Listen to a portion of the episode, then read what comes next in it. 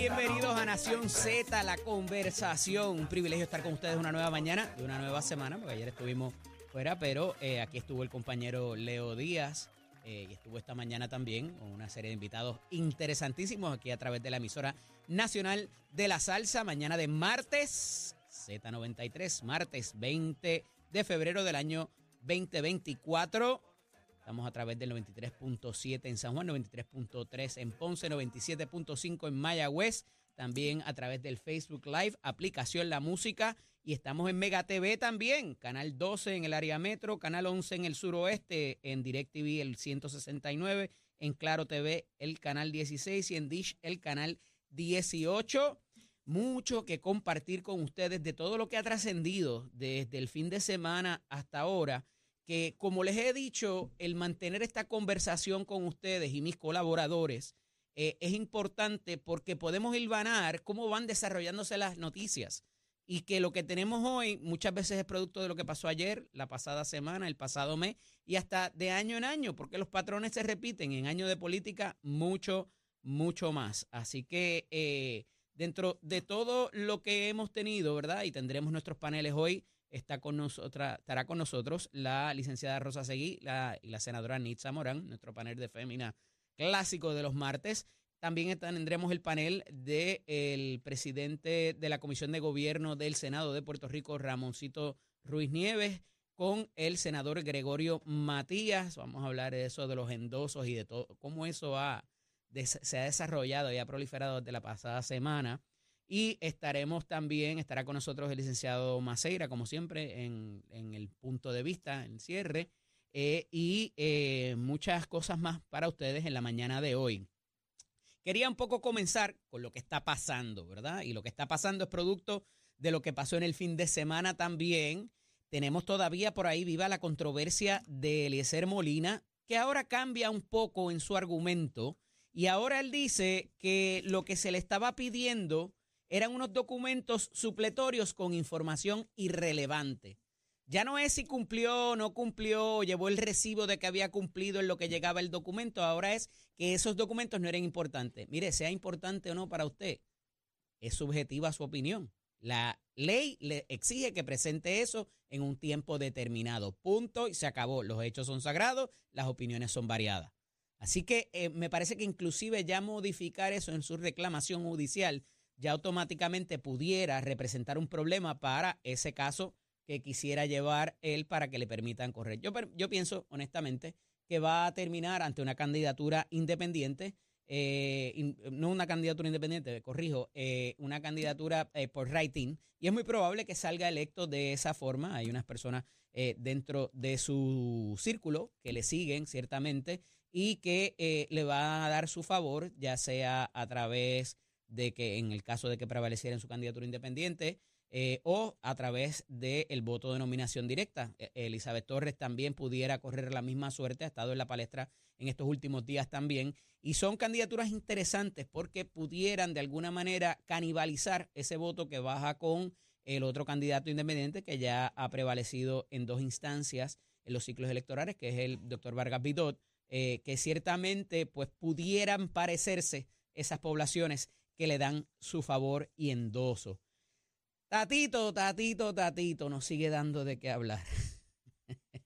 y es que ayer eh, realiza una conferencia de prensa, además de lo que fue diciendo en el fin de semana, con relación a toda esta controversia de Lizy Burgos, que irá al tribunal nuevamente mañana a una vista ante la sala del juez Anthony Cuevas y un poco hablando de otros asuntos, oiga, hoy all politics are local, como dicen, ¿verdad? Todas las políticas son locales, pero ayer sale de la, de la conferencia de prensa de una denuncia que él hace sobre la salud en el pueblo de Dorado, a donde aspira, ¿verdad?, para ser el alcalde en la próxima primaria del 2 de junio. Y nuevamente retoma un poco la ofensiva contra la judicatura por el asunto de los aumentos de los jueces y las últimas decisiones que ha tenido que encarar por el asunto de las mascarillas. Resalta la prensa que ayer se hace la conferencia de prensa, me parece que en el Partido Popular, en la sede del Partido Popular en Puerta de Tierra, nadie tenía mascarilla ya.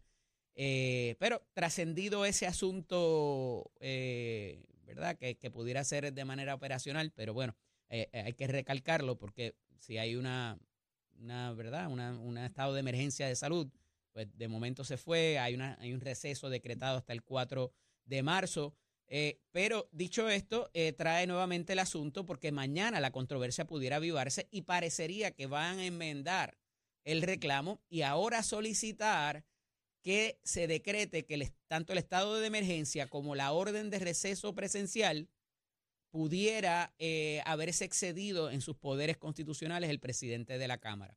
Si bien la sección, el artículo 3, la sección 9, eh, ¿verdad?, le da el eh, poder a los cuerpos a regularse, o al cuerpo legislativo más bien, ¿verdad?, a la Asamblea Legislativa, al poder legislativo, también ese poder lo tiene el Poder Judicial y el Ejecutivo, ¿verdad? huelga decir también que lo tiene. Y entonces, eh, un poco ya el juez en su, último, en su última comparecencia había mandado la señal de que no quería meterse en eso porque eso era otra controversia que no necesariamente era la primera que se le presentó ah, para propósitos de la representante que se dictó aquel remedio temporero para que se le permitiera a ella accesar al hemiciclo para las sesiones. Pero, obviamente, esto se agranda y la parecería que la defensa eh, de la representante Lizzie Burgos va a ir por más mañana para decir, mira, no solamente me están violentando el yo no poder asistir o entrar al hemiciclo, sino que este receso el presidente se excedió en sus prerrogativas. Y eso hay que tomarlo con pinzas porque el que una rama de gobierno entre tanto en los poderes de otra pudiera ser conflictivo y es un poco lo que levanta Rafael Tatito Hernández eh, en cuanto a un llamado a la cautela del juez Anthony Cuevas de que mañana no se vaya a exceder. Eh, me parece que de nuevo estaba hablando de un asunto que era local, esto no le abona un voto eh, para, porque es un asunto nacional, ¿verdad? Un asunto de trascendencia legislativa.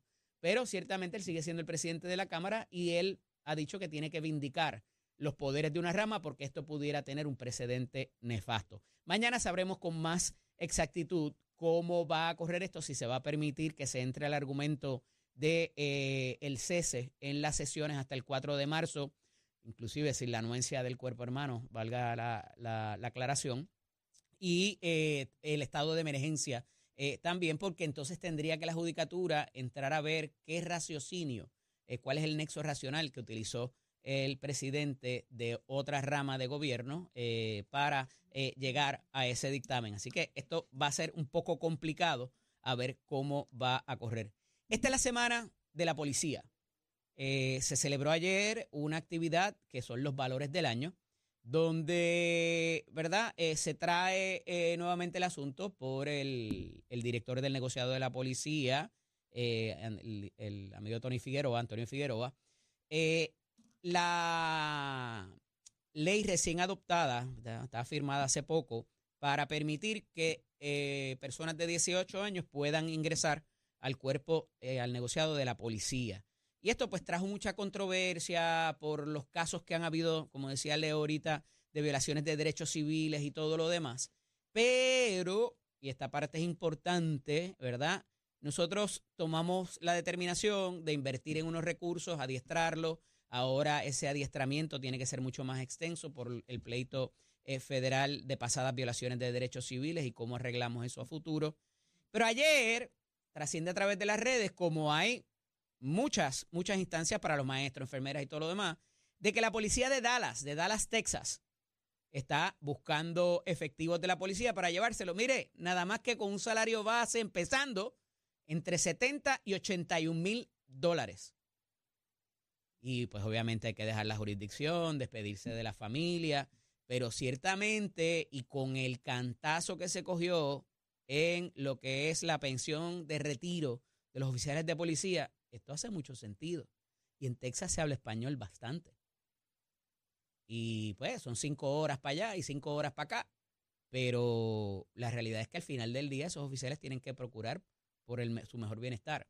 es un llamado porque ya a Ceres estamos con una fuerza policíaca mermada, hasta para tomar las querellas cuando hay accidente, oiga.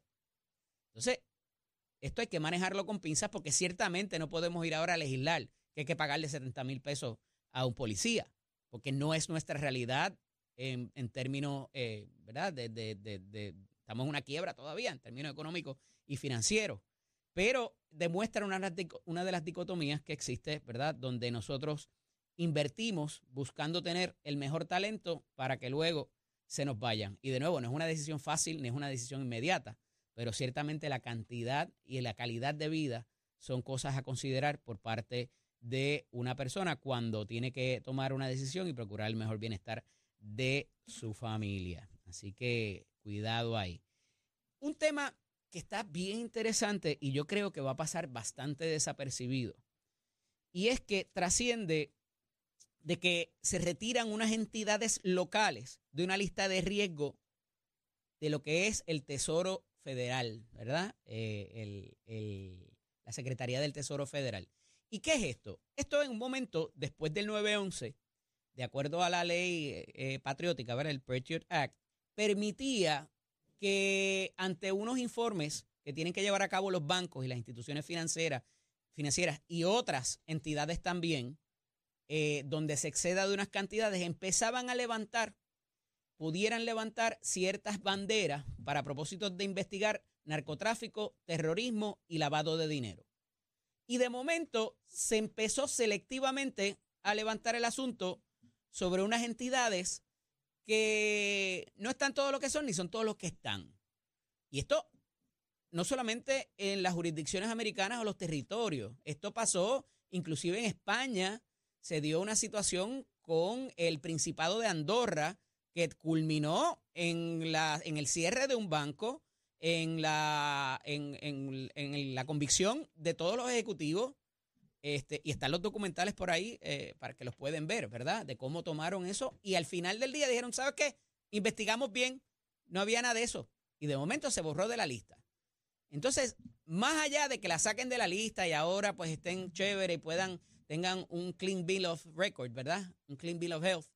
Eh, es importante ver qué pasó originalmente para que estuvieran en esa lista y qué pasó también que lo sacaron. Así que esto me parece, me, me, me, me parece que amerita mucha más investigación y mucha mayor profundidad. Procuraremos tener, eh, ¿verdad? Darle un poco más de seguimiento porque me parece que esto es importante. Otra noticia que parece que trasciende y que tiene que ver un poco con la cosa financiera en Puerto Rico es que eh, a través de un, titular del Centro de Periodismo Investigativo que lo publica el diario Metro, el diario digital, tiene como asunto cómo se eligió esa primera junta de supervisión fiscal.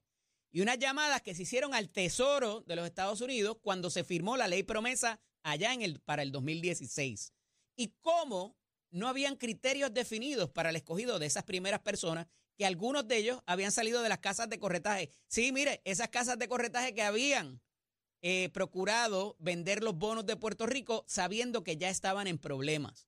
Y eso levantó muchas banderas al punto de que en un momento dado se les exigió un documento de si tenían conflicto de interés porque habían participado en la compraventa de bonos y ahora a través del proceso de quiebra procuraran que esas personas se les pagara. Y ahí están todavía activos los de energía eléctrica pidiendo eh, unos recursos, ¿verdad? Para, para allegarse la cantidad de dinero que el plan de ajuste de la deuda eh, propone hasta ahora eh, y que todavía no ha culminado ese proceso. Pero es interesante porque, ¿por qué yo traigo eso del 2016? Mire, porque ahora el presidente Biden tiene un poco la misma situación donde tiene que nombrar hasta cinco personas a la Junta de Supervisión Fiscal porque el término de los originales y lo que vinieron después algunos ya culminó.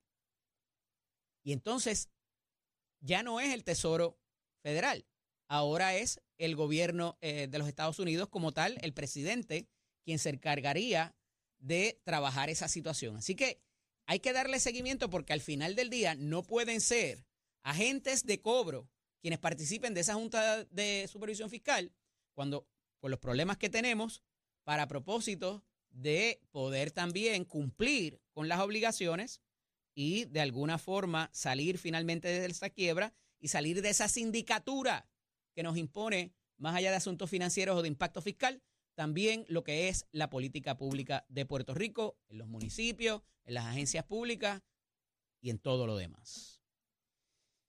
Hay una actividad próxima a celebrarse y que hemos participado consecutivamente, yo creo que en todos los años, y yo inclusive antes de estar acá en esta emisora, y está con nosotros en la mañana de hoy Sandra Torres de la Fundación CAP.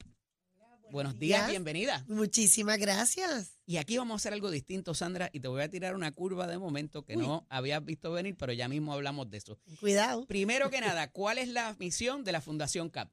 Mira, la, misión de Fundación CAP es que todo niño eh, diagnosticado con cáncer tenga acceso al mejor tratamiento en Puerto Rico y al lado de su familia. Así es que por eso es que nosotros el 100% de los donativos que recaudamos se invierten en Puerto Rico, se quedan aquí. Siempre han tenido sus capitanes y como te digo, siempre han estado muy cerca eh, de esto. Uno de mis mejores amigos, el amigo Alex Delgado, también siempre ha sido capitán, fue el año pasado. Siempre dice presente. este, y siempre hemos estado allá desde que estábamos en la emisora anterior. Eh, pero para aquellos que no saben todavía, nos han dicho que los fondos se quedan en Puerto Rico. Eh, pero ¿qué hacen con esos, con esos donativos? ¿Qué pacientes de cáncer, a dónde, a qué instituciones van? Mira, pues los donativos, ¿verdad? Que recaudamos, que se invierten en Puerto Rico, es para apoyar al hospital pediátrico en todo lo necesario que, que ¿verdad? De, los pacientes, ya sea de nosotros tenemos un centro de imágenes, el cual fue inaugurado en el 2019. Eso fue junto con los fondos recaudados y fondos del hospital. También eh, eh, tenemos un sinnúmero de programas y servicios que ofrecemos para el tratamiento de los pacientes. Tenemos un programa de psicología que es todo relacionado al apoyo emocional a través de dos psicólogas clínicas eh, que están totalmente dirigidas al cáncer pediátrico. Le ofrecemos también terapia física, ofrecemos trabajador social que hoy comienza la nueva trabajadora social exclusivamente para el área de oncología. Eh, igualmente, eh, le damos dos comidas diarias libre de costo al cuidador, que muchas veces nos olvidamos de él, correcto.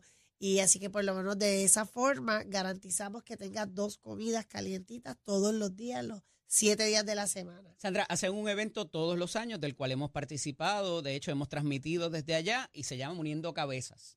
Uniendo Cabezas por los niños pacientes de cáncer, que es la afeitada masiva y donación de cabello más grande de todo Puerto Rico, quizás la única, pero por lo menos la más grande, eso sí te lo puedo garantizar. Eso va a ser el miércoles 20 de marzo en el Coca-Cola Music Hall a partir de las 8 de la mañana. Adicional, contamos con una feria de salud que está a cargo de las principales universidades de medicina en Puerto Rico. Y van a hacer la sangre. Igualmente también tenemos eh, donación de sangre y plaquetas. Importante. Eh, Eso también da vida. Eh, ciertamente, en efecto, y, y, se ha ido, ¿verdad? Todo esto de alguna manera ampliándose, todo lo que todo lo que allí ocurre, y siempre tenemos nuestros conejillos de India que llevamos, pero este año lo vamos a hacer distinto. Yo cumplo 50 años este año. Y ya, pues, ¿verdad? La cabeza empieza un poquito a, a ver en unos sitios y en otros no. Y yo me he dejado este moñito. ¿Verdad? Para tapar donde no hay. Eso, los amigos que me conocen lo saben, me, dicen que soy el samurái del, el samurái del análisis. Este moñito se va a ir el día 20 de marzo en esa actividad. Si llegamos a una cantidad de las personas que me siguen para que donen a la Fundación CAP y vamos a seguir esos propósitos para llegar al y, y, se va a ir el moñito de Excelente. cuando recaudemos para Excelente. eso. vamos, a, vamos a hacer ese reto y con mucho gusto lo vamos a incluir en en nuestra página para que todos los radioescuchas de Nación Z pues puedan entrar a fundacioncap.org, donar y entonces allí van a buscar el reto con tu nombre. ¿Qué te parece? Espectacular. Me, me, me, pues uno, al, compromiso, seguro que sí. Importante nuevamente recalcar, Sandra, esos fondos que se recaudan allí, ¿para dónde van? Esos fondos van para, algún estado de los Estados Unidos, para algún se quedan aquí en Puerto Rico, en el hospital pediátrico que es ¿verdad? un hospital público en el cual va a ser utilizado el dinero para fortalecer y ampliar todos los servicios que ofrecemos a los pacientes, igualmente en la compra de equipos y su mantenimiento, que no es tan solo equipos nuevos, sino los mantenemos también. Importante para esos propósitos, ¿verdad? Eso es para los niños, particularmente para lo que es el hospital pediátrico, Así que tienes nuestro compromiso desde acá eh, y estaremos por allí, Dios mediante. Pues muchísimas gracias y todo el que quiera aportar puede hacerlo también a través de ATH Móvil, pero los esperamos el día, el, el, miércoles 20 de marzo. ¿Se pueden ir haciendo las donaciones desde ya? Desde ahora, ATH Móvil o en la página fundacioncap.org. Ah, bien, después me comunico contigo para cuadrar entonces lo de lo de mi, lo de mi caso. Gracias.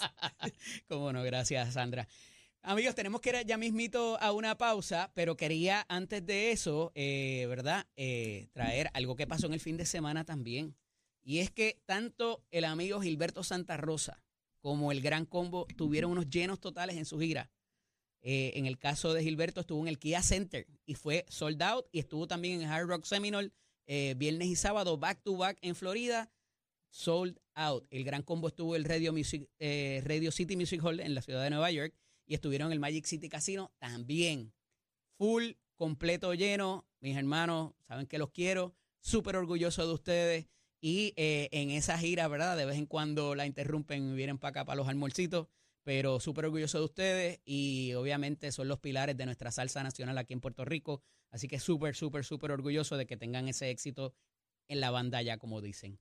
Amigos, regresamos ya mismito. Eh, importante, quédense por ahí, que viene el panel de Nitza Morán, nuestro panel de féminas, con la licenciada Rosa Seguí. Vamos a hablar cuál pudiera ser el futuro del aumento de los jueces y juezas en Puerto Rico, conforme, mire, lo que han dicho todas las partes, legislativo, ejecutivo, judicial. Ellas nos dirán ya mismo que, con qué se come eso. Viene también el panel de Ramoncito Ruiz Nieves y Gregorio Matías para hablar de los endosos hay endosos fatulos, hay confiabilidad en ese proceso, donde pudiera terminar todos estos casos legales que pudieran, pudieran haber, nos dirán ellos ya mismo también. Y cerramos con el amigo Anthony Maceira. Así que permanezcan en sintonía aquí en la emisora nacional de la salsa ZZZ93. Llévatelo, chamo. Tato, Tato, no me olvide de ti, papá. Porque todos somos deporte. Buenos días. Vamos arriba, vamos arriba, vamos arriba, señoras y señores. Muy buenos días para todos. Tato Hernández en la casa, dejándose la caer y de qué manera. Vamos con el acontecer deportivo que el béisbol empezó, Eddie, durante el fin de semana. Oiga, amiga, ayer como fue día de fiesta, pues usted sabe, cogimos un brinquecito, pero vamos a la acción deportiva. A palo limpio, el triunfo de Camuy en el día inaugural y esta información nos la envía Héctor Titico Rosa, oficial de prensa del béisbol AA y los campeones defensores Arenosos de Camo y tomaron las cosas donde las dejaron al vencer con resultados de 13 a 12 a sus vecinos Tigres de Atillo este domingo en el estadio Juan Cheo López. El encuentro marcó el comienzo de lo que es la temporada número 85 de la Liga de Béisbol Superior AA, siendo el único juego en jornada. La acción continúa. Este viene con la primera tanda grande que va a haber 15 estadios que van a tener juego del béisbol AA y usted se entera aquí en Nación Z Somos Deporte. Y esto es con el oficio de Mestre Core, que Mestre Core está en forma que estamos en la última semana de matrícula. Puedes pasar por cualquiera de nuestros recintos, puedes también conectarte al día o como puedes llamar al 787 238-9494, 787-238-9494, recordándote que Mestre Core construye tu futuro. Llévatelo, chamo.